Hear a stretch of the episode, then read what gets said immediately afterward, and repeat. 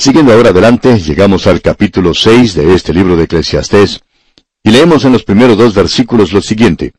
Hay un mal que he visto debajo del cielo, y muy común entre los hombres, el del hombre a quien Dios da riquezas y bienes y honra, y nada le falta de todo lo que su alma desea. Pero Dios no le da facultad de disfrutar de ello, sino que lo disfrutan los extraños. Esto es vanidad y mal doloroso. En cierta ocasión, un hombre muy rico estaba comiendo en un restaurante, y en un rincón de ese establecimiento estaba comiendo también un hombre pobre, uno de los meseros que trabajaba en el lugar. Y el hombre pobre, este mesero, quien podía comer la comida del restaurante, estaba comiendo un gran pedazo de carne. En cambio, el hombre rico estaba comiendo prácticamente migajas, una comida especialmente preparada para él, ya que debido a su salud no podía comer de todo.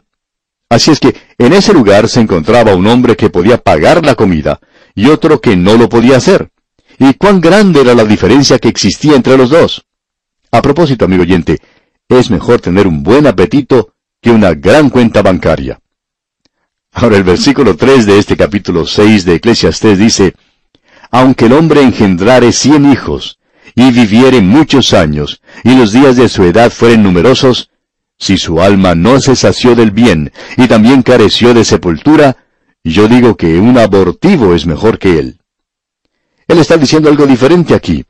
El hombre rico puede comer solamente tres comidas al día solo puede dormir en una cama a la vez, y él no puede vivir mucho más que el hombre pobre.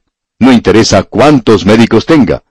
La vida del hombre rico no es nada más que una sombra. La mortaja, amigo oyente, no tiene bolsillos. Job, un hombre rico, dijo que él había venido a este mundo sin nada y que iba a dejarlo de la misma forma. Ha pasado ya mucho tiempo, y el hombre ha logrado muchas cosas en este mundo. Y lo interesante de notar es que el hombre viene a este mundo vacío y sale de él de la misma manera.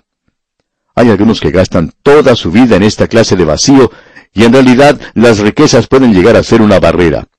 Eso es lo que Salomón está mencionando aquí en este capítulo 6 de Eclesiastés. Y vamos a dejarlo aquí por hoy, y luego continuaremos, Dios mediante, en el capítulo 7, donde veremos que este hombre trata de hacer cosas buenas por los demás. Salomón llega a ser una persona así. Esto pues lo veremos Dios mediante en nuestro próximo estudio. Hasta entonces pues, que el Señor añada bendiciones a su vida, es nuestra ferviente oración.